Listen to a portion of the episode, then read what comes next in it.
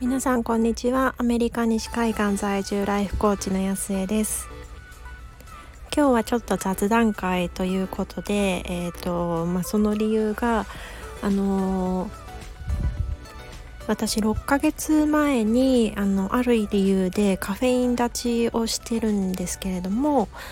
ちょっとあの最近寒かったこともあって子供たちと一緒にホットチョコレートを飲んでみたりとかあとあ大丈夫なんだと思ってもうすごい大好きなチョコレートがあるんですけれどもそれを買った直後にカフェイン立ちをしたので残ってたんですね1個。なのでそれをちょっと食べ1かけ食べてみたりとかしたら案の定頭が痛くなってしまってああもうちょっと食べさせてくれたらいいのにっていう感じでまあ泣く泣くやっぱりダメだなっていう風にやめたんですけれどもそんな感じでちょっと今日頭痛がしているのでまあちょっとのんびり雑談会ということで、えー、カフェイン立ちをした理由をあのエネルギーの観点からちょっとお話できたらいいなと思っています。でエネルギーっていうと何それあれ怪しい話なんじゃないのっていうふうに思われる方もいらっしゃると思うんですけれども例えば何て言うんでしょうこう何かをやりたいと思った時にやれるその活力であったりとかそのそもそもその何かをやりたいって思える気持ちの元気さとか何て言うんでしょう。こう物事を前に進めていくモチベーションとかなんかそういういろんなものを総称してそのエネルギーっていう言い方をできる、まあ、あのある意味ちょっと便利な言葉なんですよね。なんでこうそんなイメージで聞いていただけたらいいなと思います。えっと、突然なんですけれども皆さんそのエネルギーを上げるっていう風に言われるとどんなイメージを持たれますか？で私は何て言うんでしょうこうエネルギーっていうと、まあ、気持ちの部分が大きいのかなと思ってたんですけれどもちょっとコーチングを勉強していた時にやっぱりそのエネルギーの話になってでそれってその気持ちの部分だけじゃないですよっていう話だったんですね。その時はあの結構網羅的に話していて例えばその身体的体が元気かどうかまあもちろんあの当たり前の話なんですけどでも身体的な部分とそのエモーショナルこう感情的気持ちの部分であのちゃんと物事を進めていけるかどうかエネルギーを持っているか。で、えっと、エモーショナルだけじゃなくてその論理的その脳脳をきちんとその使っていけるかどうか。うなんか頭回らない時とかあるじゃないですか。そうじゃなくてちゃんとその脳脳の脳の能力。なんかちょっと言い方変ですけど。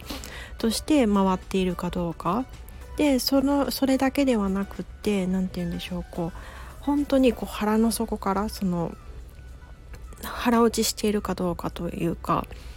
その体だけじゃなくて心だけじゃなくてのその頭で考えるだけじゃなくてその直感的にあのきちんとその働いてるかどうか。それがその自分自身の部分でそれだけではなくって例えばその環境がどうか。環境でその集中できる集中できないその気持ちが上がる上がらないってあるじゃないですかそういうものその自分の中もあれば外もあればっていうようなそのエネルギーの捉え方をこうちょっと勉強する機会があったんですね。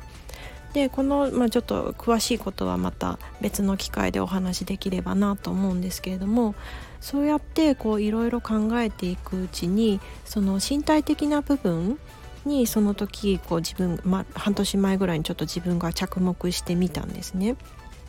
で、えっと、もともとスポーツとかをしていたので、まあ、かなり体力はあった方なんですけれどもやっぱりその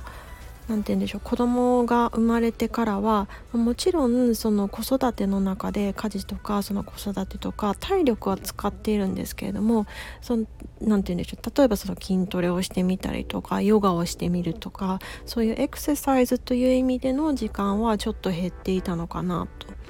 でそうするとやっぱりそのスタミナ的なの部分でやっぱりこう体が疲れてくるとなんかこう夕方になると嫌だなってなっちゃったりとかする部分もあったのでやっぱりその体のところをもうちょっと着目していこうっていうふうにその時に思いました。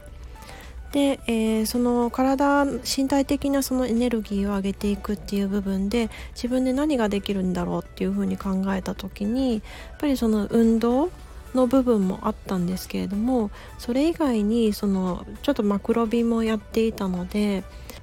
食べ物は比較的あの体に取り入れるものは気を配っていた方だったんですけれどもやっぱりこう考えてみるとコーヒーとかチョコレートとかちょっと嗜好品嗜好品と言いながらもあの常用してしまっていたことが多かったかなっていうふうにその時振り返ったんですね。で、えー、その時にもともと頭痛持ちじゃなかったんですけれどもなんとなくこう頭痛が